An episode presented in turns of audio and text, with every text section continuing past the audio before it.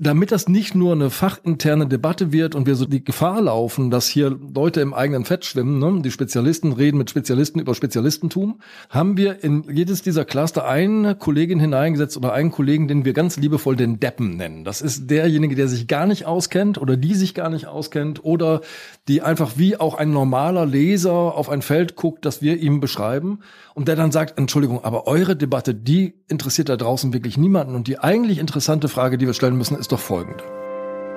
Hinter der Geschichte. Der wöchentliche Podcast für Freunde der Zeit. Liebe Hörerinnen und Hörer, herzlich willkommen zu einer neuen Folge von Hinter der Geschichte des Podcasts für Freunde der Zeit. Hier blicken wir jede Woche hinter die Kulissen der Arbeit bei Deutschlands führender Wochenzeitung. Mein Name ist Christoph Siemes, ich bin der Textchef der Zeit und in dieser Woche Ihr Moderator. Heute wollen wir einmal nicht über eine einzelne Geschichte aus der aktuellen Ausgabe der Zeit sprechen, sondern wir wollen Sie mitnehmen in den großen Maschinenraum der gesamten Zeitung. Anlass ist eine Veränderung, wie wir sie nur alle paar Jahre einmal vornehmen. Denn wir werden in Zukunft zwei bislang selbstständige Ressorts, die auch an unterschiedlichen Stellen der Zeit standen, zusammenführen. Warum wir das machen und was daraus folgt für Sie und für die Zeitung insgesamt, darüber möchte ich mit den beiden Verantwortlichen sprechen, die ich in meinem Dachstübchen hier oben unterm Dach des Pressehauses am Hamburger Speersort begrüßen darf. Da ist zum einen der bisherige Ressortleiter Wissen, Andreas Sendker. Herzlich willkommen, Andreas. Hallo Christoph, herzlich willkommen. Und zum anderen ist da Manuel Hartung, bislang Leiter unseres Ressorts Chancen. Auch dir, Manuel, ein herzliches Willkommen. Hallo Christoph, großartig, dass wir bei dir sein dürfen. Ihr werdet zusammengelegt. Wie muss man sich das vorstellen? Seid ihr Opfer einer höheren ortsbeschlossenen Zwangsehe geworden oder ist es eine Hochzeit im Himmel? Es ist eine arrangierte Hochzeit im Himmel, wenn man so möchte. Wir wurden gefragt, ob wir uns das vorstellen können, dass diese beiden Ressorts Chancen und Wissen zusammengelegt werden können. Gemeinsame Leitung, gemeinsamer Ort im Blatt in der Mitte der Zeitung, weil uns so wahnsinnig viel verbindet. Zum einen ganz viele Themen, die wir gemeinsam haben, zum anderen aber auch der ganz große Auftrag, den wir haben. Und diesen Auftrag haben wir ja, gefunden, auch in der Historie. Der Auftrag ist 250 Jahre alt und er heißt Aufklärung. Dazu später noch mehr, aber jetzt muss ich natürlich Andreas fragen. Andreas, du bist einer, ich glaube, der dienstälteste Ressortleiter im Haus. Du hast zwei Jahrzehnte in deinem eigenen Reich schalten und walten dürfen und jetzt musst du hier mit so einem Jungspund wie Manuel dir die Geschäfte teilen. Ist das eine Degradierung oder was, wie begreifst du selber diese Operation? Ja, zwei Jahrzehnte auf einem Job hält man nur aus, wenn dieser Job immer wieder neu definiert wird. Und das wird er jetzt wieder. Übrigens, das Bild von der Ehe ist völlig falsch. Tatsächlich sind die Chancen ein Kind des Wissens gewesen. Man kann das also als Familienzusammenführung bezeichnen. 1998 haben wir aus dem Wissen heraus die Chancen gegründet. Damals als Bildungsteil der Zeit, aus dem Wissenschaftsressort heraus. Und jetzt kommen wir wieder zusammen. Also im Jahr, wo wir auch die Wiedervereinigung beinahe begehen, ja, gibt's auch eine Wiedervereinigung bei der Zeit. Was ist denn der Plan, der große Plan hinter der Fusion? Sowas macht man ja nicht alle Tage. Manuel, du hast eben schon angefangen, es ein bisschen zu erläutern, aber was war sozusagen der konkrete Anlass, dass man das gerade jetzt angegangen ist? Ich glaube, es ist gut, immer darüber nachzudenken, wie kann man eine Zeitung, der es sehr gut geht, wie kann man die noch besser, interessanter, zukunftsfähiger machen. Und da haben wir gesehen, dass diese Wissenschafts- und Bildungsgesellschaft, in der wir uns befinden, dass wir eigentlich die großen Fragen dieser Zeit nur gemeinsam behandeln können. Also man diskutiert über Innovation und Forschung. Da ist aber klug auch darüber nachzudenken, wie eigentlich Wissenschaft organisiert ist. Oder wir diskutieren darüber, was Kinder eigentlich lernen sollen. Und da ist es auch schlau, nicht nur über die Struktur von Schulen und den Unterrichtsausfall und Lehrer zu reden, sondern auch sich mit Hirnforschung und Lernforschung auseinanderzusetzen. Also da kommen Themen zusammen, die verwandt sind und bei denen ein gemeinsamer Blick, glaube ich, einen schärferen Blick auf diese Welt, auf diese Gesellschaft ermöglicht. Andreas, bislang konnte man in der Zeit den Eindruck haben, das Wissen kommt zuerst, also einfach in der Abfolge der Bücher und die Chancen kommen irgendwo hinten. Wird sich dadurch die Wertigkeit der Themen nochmal verändern, jetzt durch diese Zusammenführung, die auch bedeutet, dass beide Themenbereiche weiter vorne in der Zeitung stehen? Ich glaube, das ist einfach eine zwangsläufige Konsequenz der Entwicklung, in der wir stehen. Manuel hat das Stichwort Aufklärung angedeutet. Ich glaube, Das Verhältnis von Wissenschaft und Gesellschaft war noch nie so akut und so aktuell wie jetzt. Ja, wir reden über Artensterben, wir reden akut gerade über Klimawandel, wir reden über den brasilianischen Regenwald, wir reden über die Frage, wie innovativ Gesellschaften sein können. Das alles steht im Zentrum. Und so ist es nur folgerichtig, dass durch diesen Zusammenschluss dieser beiden Ressorts eines der größten Ressorts in der Zeit entsteht. Und man muss das nochmal ganz deutlich sagen. Diese Fusion ist nicht, wie man das so bei Unternehmen so kennt, eine Sparmaßnahme, sondern ist eine echte Investition. Und wie wird das für unsere Leser dann aussehen? Gibt es weiterhin zwei Bücher, die nur hintereinander liegen? Oder ist das eine große Strecke, wie wir sagen? Wie soll das konkret aussehen? Also wir haben das Pech, Glück zu haben, nämlich das Glück, einen großen Anzeigenteil zu haben, einen akademischen Stellenmarkt, einen Stellenmarkt für Stiftungen und ähnliche Berufe, hochattraktiv und darum ist er groß und weil er groß ist, kriegen wir das Programm des Wissens und das Programm der früheren Chancen nicht in ein Buch, sondern müssen weiterhin zwei Bücher machen. Aber wir wären nicht wir, wenn wir daraus nicht eine weitere Chance entwickeln würden. Nämlich wir sind dann das Ressort, das zwei Aufschläge hat, das zweimal ein Thema setzen kann und mit dieser Dramaturgie werden wir munter spielen. Und wird das neue Ressort auch einen neuen Namen haben?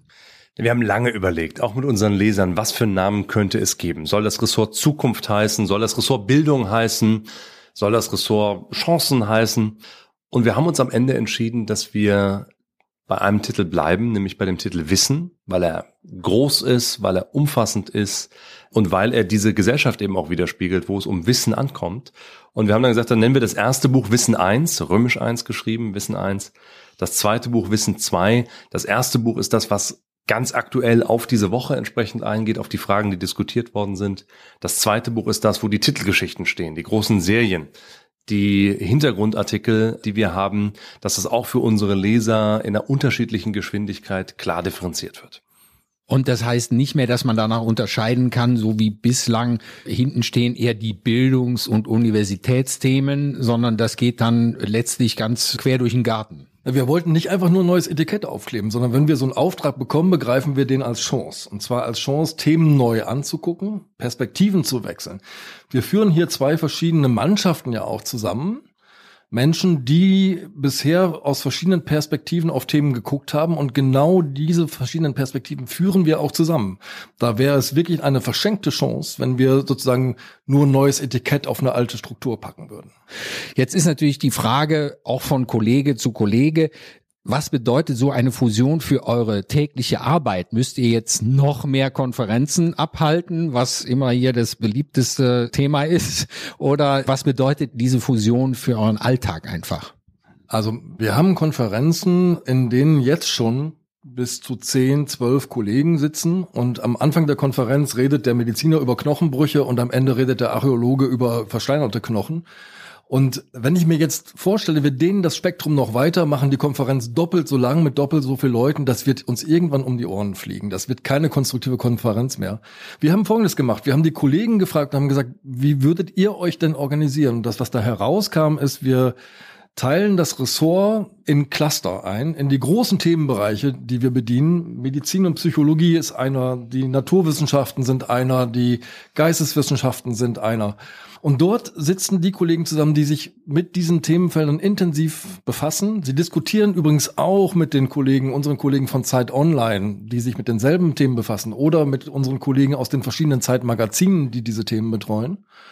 Und damit das nicht nur eine fachinterne Debatte wird und wir so die Gefahr laufen, dass hier Leute im eigenen Fett schwimmen, ne? die Spezialisten reden mit Spezialisten über Spezialistentum, haben wir in jedes dieser Cluster eine Kollegin hineingesetzt oder einen Kollegen, den wir ganz liebevoll den Deppen nennen. Das ist derjenige, der sich gar nicht auskennt oder die sich gar nicht auskennt oder die einfach wie auch ein normaler Leser auf ein Feld guckt, das wir ihm beschreiben und der dann sagt, Entschuldigung, aber eure Debatte, die interessiert da draußen wirklich niemanden und die eigentlich interessante Frage, die wir stellen ist doch folgende. Manuel, so eine Fusion, die macht man sicher nicht von heute auf morgen, auch nicht von der einen Woche auf die andere. Wann habt ihr eigentlich mit den Vorbereitungen begonnen dafür? Wir haben letztes Jahr im Dezember zum ersten Mal mit allen Kollegen zusammengesessen und haben dann überlegt, was verbindet uns, wofür wollen wir stehen, was wollen wir machen. Da haben wir angefangen, erst in großen Workshops, dann immer wieder kleinere Gruppen, die zusammen waren. Dann haben wir intensiv gesprochen mit den Kollegen, die bei Zeit Online für unsere Themen zuständig sind. Wir haben intensiv gesprochen mit Kollegen, die Veranstaltungen organisieren. Und wir haben immer wieder uns zusammengefunden und überlegt, wie schaffen wir es eigentlich, dieses neue Ressort zu gründen. Und das war ein toller Prozess von jetzt neun Monaten Dauer.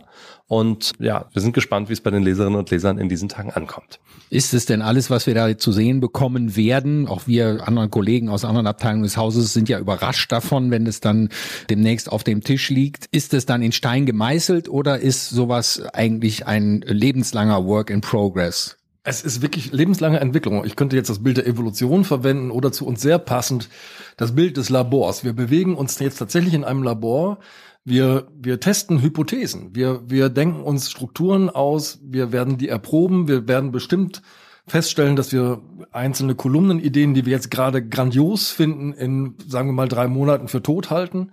Und andere werden wir erst noch neu entdecken und werden merken, das brauchen wir jetzt noch für die Mischung. Von daher ist nichts in Stein gemeißelt. Wir drucken ja auch nur auf Papier und jede Woche wieder neu, sondern wir entwickeln natürlich beständig weiter. Und haben die Leser in Zukunft auch eine etwas andere Rolle in diesem ganzen Prozess oder sind die äh, nach wie vor stille Konsumenten? Ja, das war ein ganz beglückender Teil dieses Prozesses, kann man sagen, als wir mit unseren Leserinnen und Lesern zusammen trafen. Wir haben Gruppen von Lesern hier eingeladen, wir haben mit denen diskutiert, was lest ihr? Was interessiert euch? Was sollen wir weglassen? Was ist zu lang? Was ist zu kurz? Welche Themen wünscht ihr euch auch bei uns?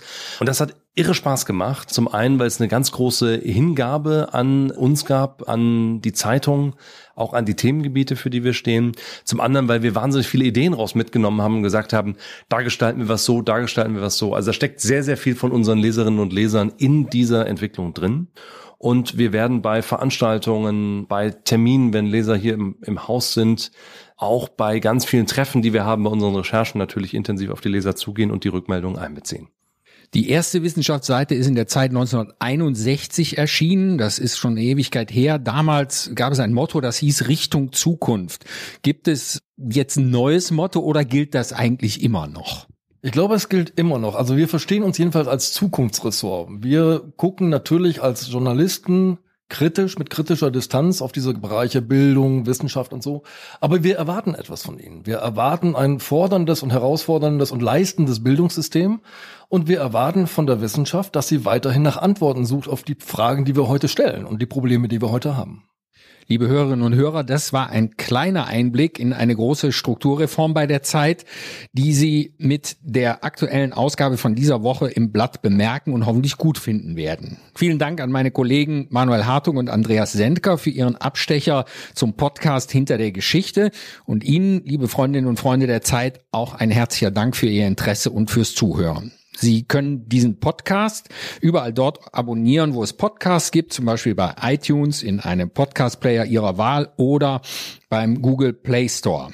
Eine genaue Anleitung finden Sie unter www.freunde.zeit.de.